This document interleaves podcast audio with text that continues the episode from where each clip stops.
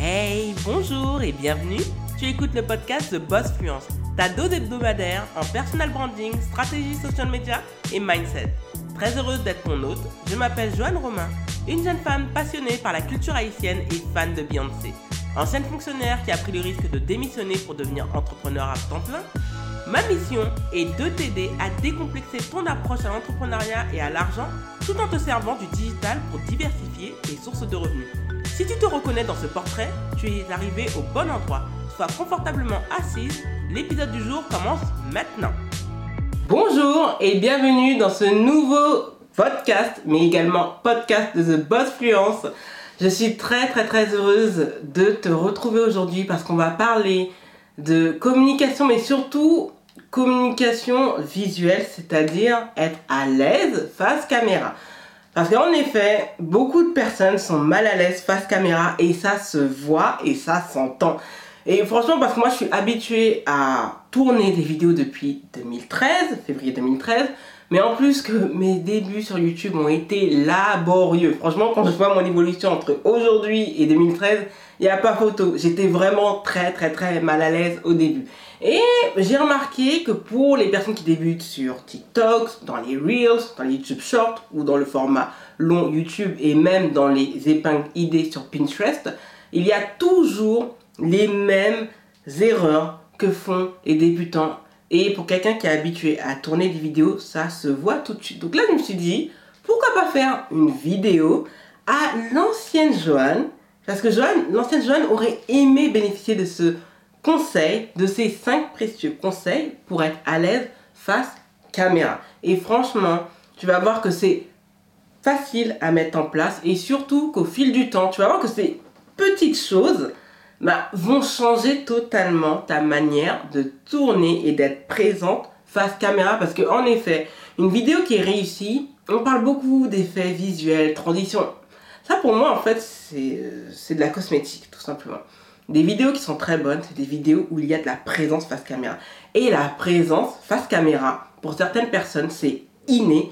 Et pour d'autres, ça se travaille. Donc, si ce n'est pas inné, cette vidéo, elle est faite pour toi parce que tu vas voir, ça va t'aider à être à l'aise au fil du temps.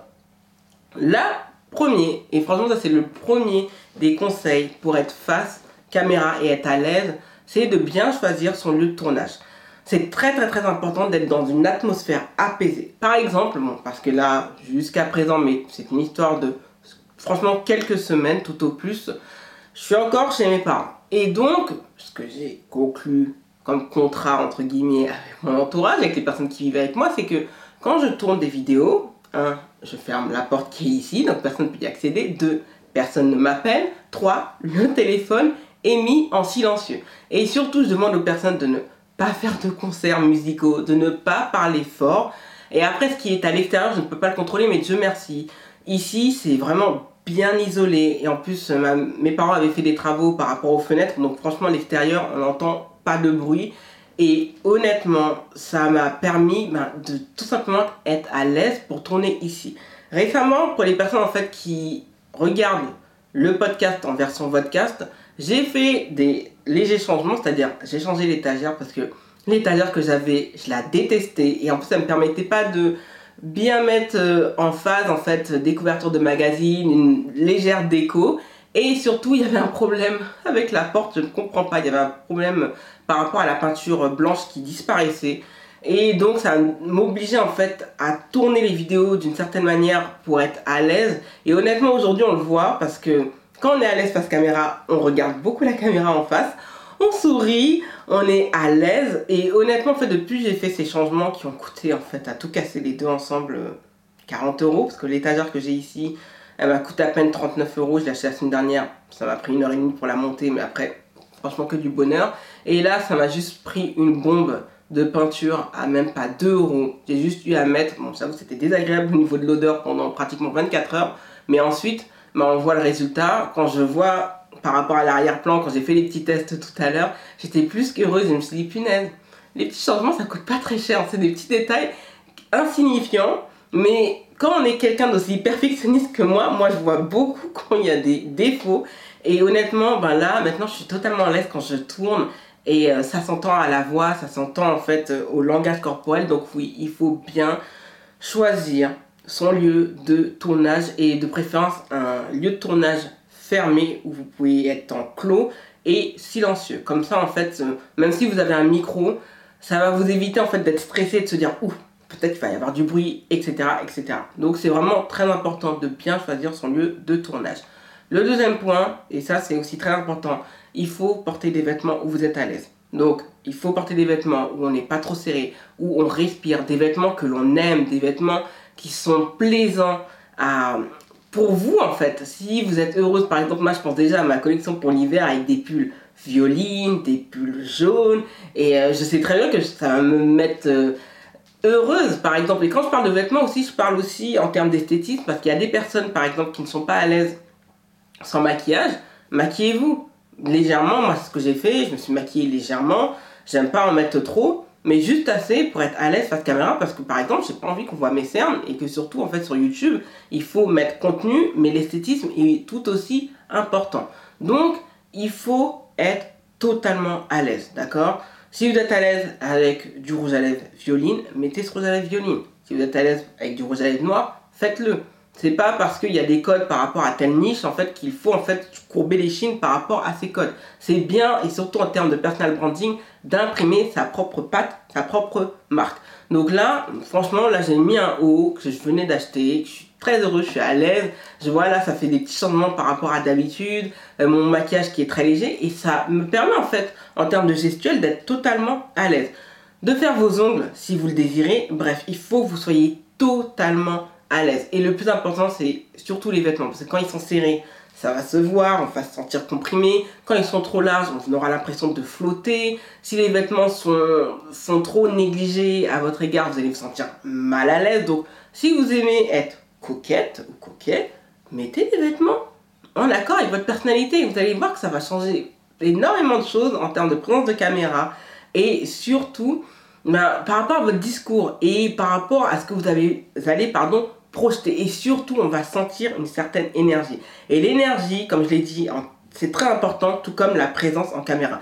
Quand on voit que l'interlocuteur est pas dynamique et là, on a l'impression qu'on l'embête et on a l'impression qu'il s'ennuie. Et ça, les gens ne veulent pas de ça aujourd'hui. Donc, c'est important. Et une partie de la présence en caméra, en partie l'énergie que l'on dégage, en fait, vient en fait de, des vêtements que l'on porte et aussi en fait de la manière dont on est maquillé.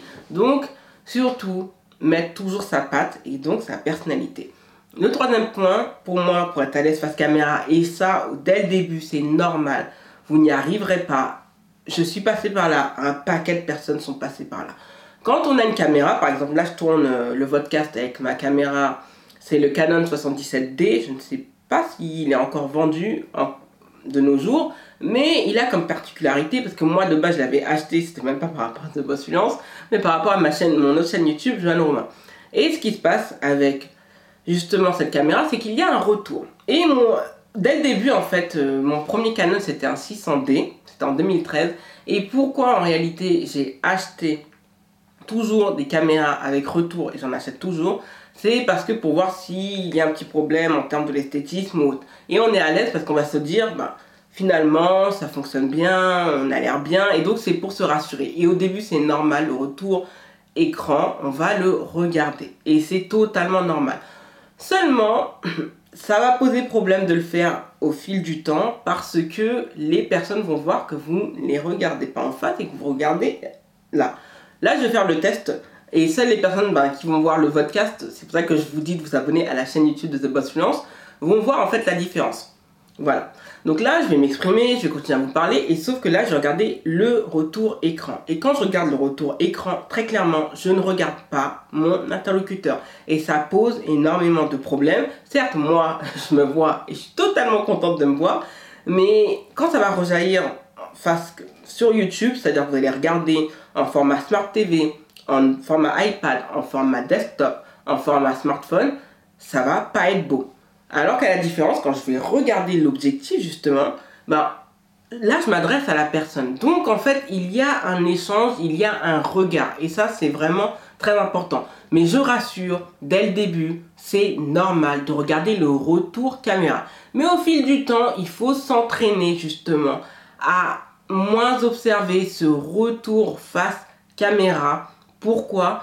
Tout simplement parce que à force, vous allez perdre le fil et vous allez vous n'allez pas vous exprimer en fait face à votre interlocuteur. Donc la présence en caméra et l'énergie que vous allez dégager va être légèrement esquintée. Donc franchement, c'est un de mes conseils de travailler justement par rapport à l'objectif et de ne pas regarder le retour écran parce que franchement en montage vidéo quand je le faisais au début, bon c'était l'époque 2013 jusqu'en 2016, c'était juste euh, pas agréable. Et aujourd'hui, je ne le fais plus parce que je suis totalement à l'aise. Donc ça aussi, c'est dans votre tête. Donc c'est aussi une question de mindset. Et là, sur ce domaine, je ne peux rien faire parce que ce n'est pas de mon champ de compétences.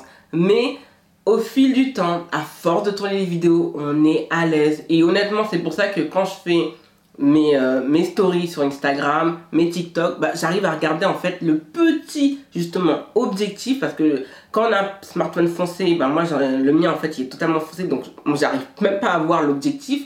Bah, je sais où il se situe donc à chaque fois en fait du fait que je regarde les gens, les gens se sentent beaucoup plus concernés. Donc oui, oui, oui, très très très important justement de travailler, c'est le travail et de se regarder face à l'objectif. C'est vraiment très important. Mais aussi, ça c'est un détail que l'on oublie, ça c'est le quatrième point, c'est de visionner ces vidéos post-production. En effet, quand on monte ces vidéos, et j'en ai fait l'erreur, parce que vous allez vous dire que c'est contradictoire, c'est que de nature, je déteste me regarder face caméra et je déteste écouter ma voix. Donc ouais, c'est bizarre quelqu'un qui a un podcast et qui a deux chaînes YouTube. Mais bon, la contradiction, ça me connaît. Et au début, je regardais pas. Donc je me je montais et puis au revoir. Ça passait très bien au début des années 2010 parce que on n'était pas très regardant et qu'il n'y avait pas tant de créateurs de contenu que ça. Aujourd'hui, la donne, elle a changé. Et la post-production, c'est très très très important. Moi, je fais en sorte justement que les vidéos aient le moins de, de défauts possible pour que ça soit pour que je puisse monter la vidéo en 15 minutes. Et franchement, c'est ce que j'arrive à faire, mais ça m'a pris 10 ans. Ça ne se fait pas du jour au lendemain. Et c'est normal au début, on n'est pas à l'aise. On va se trouver totalement ridicule, hors sujet. On va dire c'est du n'importe quoi. On va trouver ça moche.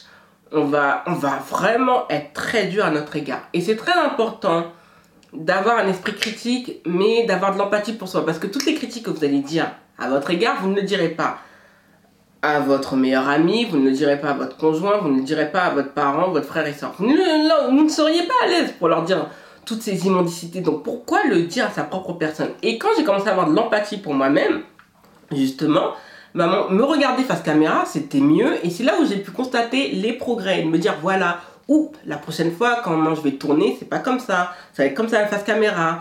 Euh, je vais voir, je vais travailler par rapport en fait au, retour, par rapport à l'obscurité, au dégradé, etc., etc. Et de se dire, ah, bah finalement, en saison estivale, c'est mieux que je fasse mes vidéos le matin ou que je le fasse plutôt le soir, de faire attention par rapport à la météo, etc., etc. Et de se dire que finalement, en fait, tourner les vidéos, ça ne prend pas tant de temps que ça. Donc, je sais, en fait, comment la vidéo et surtout la caméra doit être posée. Donc, c'est pour ça qu'il faut faire attention à ces vidéos post-production et de couper là où c'est nécessaire et pour pouvoir travailler cet aspect et donc améliorer la qualité de ces vidéos. Et vous allez voir qu'au fil du temps, à force de pratiquer, travailler la post-production, ça va être agréable avant de pouvoir le déléguer à d'autres personnes qui, elles, en fait, vont faire un travail sublime. Mais comme j'ai toujours dit, c'est bien de patauger dans la gadoue avant de déléguer et de se dire bah, voilà comment ça se passe, comme ça quand vous allez donner les indications en termes de délégation, ça va être beaucoup plus simple pour vous de travailler avec des freelancers en montage vidéo. Donc oui, regardez bien vos vidéos post-production, ne vous critiquez pas trop, ayez de l'empathie pour vous-même et surtout de regarder du début jusqu'à la fin pour voir les points d'amélioration et surtout pour voir là où ça ça cartonne et là où ça pêche. Comme ça, en fait, vous allez voir que chaque vidéo que vous allez tourner ne sera pas pareil. Enfin, pour moi, le cinquième et dernier point, c'est de ne pas faire trop de script. Alors, vous allez être choqué de ce que je vous dis, mais c'est ma manière de faire des vidéos. Donc moi en réalité, et en fait ça a toujours été comme ça pour les exposés, pour euh, l'expression orale, je déteste quand il y a trop de script. Je vais vous donner une anecdote et ça c'est peut-être mon introversion qui, est en lien avec ça. Donc ce qui se passe c'est que quand j'étais petite, euh, dans l'église que je fréquentais, celle de mes parents, il se passe qu'il y avait les chants de Noël et je devais réciter justement un chant. Et il y avait tellement de scripts il y avait tellement de lignes que j'ai eu un, je sais pas, il y a une déconnexion avec mon cerveau et j'avais perdu tout le script dans ma tête. J'ai paniqué et Dieu merci, ma grande soeur est venue à mon secours, elle est venue m'aider. Mais franchement, quand j'y pense, c'est là où je me suis rendu compte que je déteste les scripts. Parce qu'en réalité, j'ai un problème même pour la prise de notes, tout reste dans ma tête parce que j'ai une excellente mémoire. Mais sauf qu'avec l'âge, la mémoire s'effrite. Donc, ce que je fais pour mes vidéos YouTube, tout comme mes podcasts, c'est de faire en sorte que ça soit naturel. Si vous écoutez les premiers podcasts de 2020, vous allez entendre que c'est très scripté. Et pour moi, en fait, pour ma part, quand il y a trop de script, je me mets à réciter. Et personne n'a envie de réciter. C'est pas top, la voix n'est pas naturelle on s'ennuie, il n'y a pas de vie, il n'y a pas de rebondissement. Et c'est vrai que la langue française, en termes d'expression orale, c'est assez linéaire. Donc c'est pourquoi c'est aussi compliqué d'apprendre le français. Là où, dans d'autres langues latines, comme l'espagnol, comme l'italien, comme le portugais, ou encore pour des langues euh, germaniques, comme l'allemand ou encore l'anglais, euh, pour tout ce qui est anglo-saxon, ben, il y a quand même des émotions. Dans la voix, il y a de la hauteur, il y a de la profondeur. Là où dans le français, sa particularité, c'est que tout reste limite stoïque, tout reste en ligne. Donc c'est pour cela que j'ai arrêté justement de faire des scripts. Je l'avais fait dans les tout débuts de mon podcast et j'ai une copine, Gladys, que je remercie, qui m'avait fait un retour. C'est pour ça que quand vous donnez des critiques constructives, ça aide les personnes. Elle m'avait dit que Joanne, on a la sensation que tu lis un texte. Et pourquoi? Parce que j'ai la bêtise d'écouter une injonction qui disait que oui, quand on fait des podcasts, il faut faire des scripts.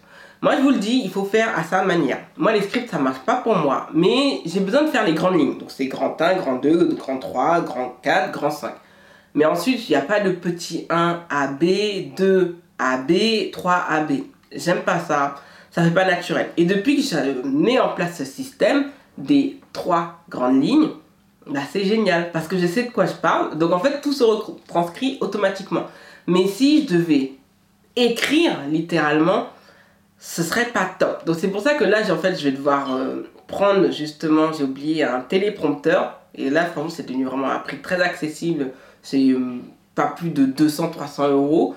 Mais je vais continuer à mettre les grands 1, grand 2, grand 3, grand 4, grand 5. C'est tout. J'irai pas plus loin parce que si je me mets à faire trop de scripts, et moi je vous déconseille de mettre trop de scripts parce que ça va rendre la vidéo théâtrale. Et si la vidéo devient théâtrale, ça devient un minimum caricatural et donc ça vous sert strictement à rien. Donc un conseil, et ça c'est vraiment mon conseil par rapport à surtout si vous êtes introverti, de ne pas faire trop de script. Allez-y naturellement. Vous allez voir qu'au début, c'est vrai, on va se sentir perdu parce qu'on va me dire, mais Joanne, elle me donne ce conseil, moi je suis débutante, j'ai besoin d'être rassurée. Oui, on a besoin de bouées. Sauf qu'en réalité, les bouées, en fait, vous permettent juste de rester au-dessus de l'eau, mais vous permettent pas de bien nager. Donc, à force, en fait, il va falloir réduire les scripts pour avoir un parler naturel. Et moi, je vous le dis, en fait, je vous dis juste le 1, 2, 3, 4, 5, mais il n'y a pas de script, en fait, parce que tout est dans ma tête et c'est retranscrit naturellement. Et honnêtement, c'est ça qui a permis d'améliorer la qualité de mes podcasts la qualité de mes podcasts et la qualité de mes vidéos, format court, long ou autre. Parce que, en fait, il faut adopter des schémas où on est parfaitement à l'aise. Et moi, sans script, je suis totalement à l'aise. Merci d'avoir écouté le podcast. Si tu as apprécié cet épisode, n'hésite pas à t'abonner au podcast et à y laisser un avis 5 étoiles sur Apple Podcast et Spotify.